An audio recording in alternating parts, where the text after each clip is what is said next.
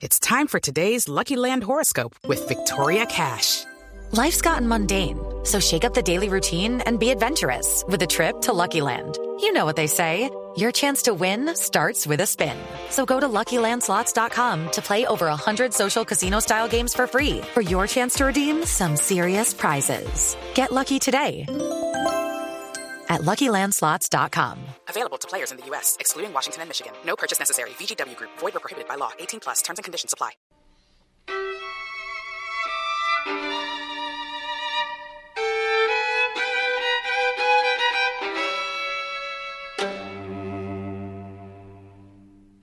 En 1920, Colombia tenía cerca de 6 millones de habitantes.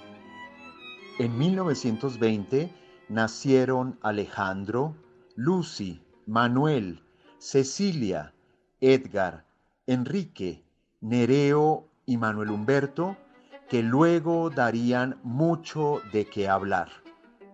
Hoy, 100 años después, el Museo Nacional y la HJCK quiere que se vuelva a hablar y que podamos escuchar a estos ocho creadores colombianos. Alejandro Obregón, Lucy Tejada, Manuel Zapata Olivella, Cecilia Porras, Edgar Negret, Enrique Grau, Nereo López y Manuel H. Rodríguez.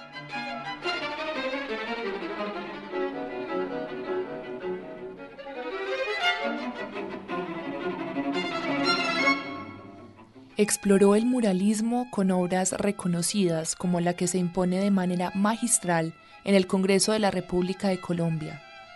Alejandro Obregón fue un pintor amante de la cultura y la poesía inglesa. Rindió homenaje tanto a Francisco de Subarán como a Paul Klee. Obregón realizó incontables aportes a la cultura nacional y a las artes plásticas de la región caribe por influenciar y promover nuevas prácticas artísticas. Nació en Barcelona el 4 de junio de 1920 y murió en Cartagena el 11 de abril de 1992. Se caracterizó por sus aportes al movimiento expresionista y creó una iconografía esencial para la modernidad en Colombia.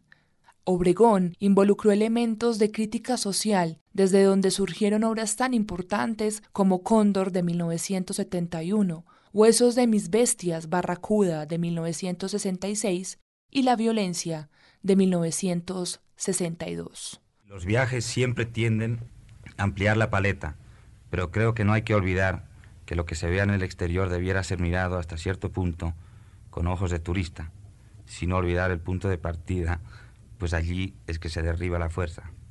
Lo tomé, pero subconscientemente, ¿no? O sea, el, yo siempre he dicho que la pintura es el arte del silencio, ¿no? Es, eh, así como la música es el arte del sonido, la poesía el arte de la, de la palabra, ¿no?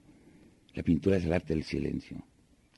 Y es tal vez el arte menos lógico ¿no? de todos, ¿no? Bueno, depende. O sea, es muy difícil producimos síntesis. Entonces llegan los críticos, mejor dicho, arrancamos haciendo eh, análisis, lo volvemos síntesis, después viene el crítico y lo devuelve otra vez al análisis, ¿no?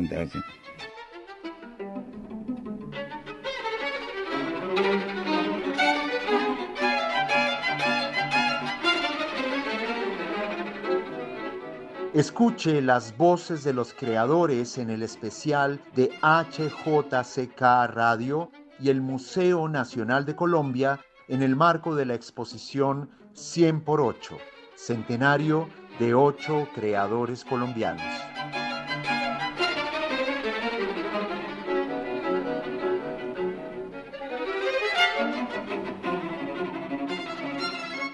La música es del maestro Blas Emilio Ateortúa.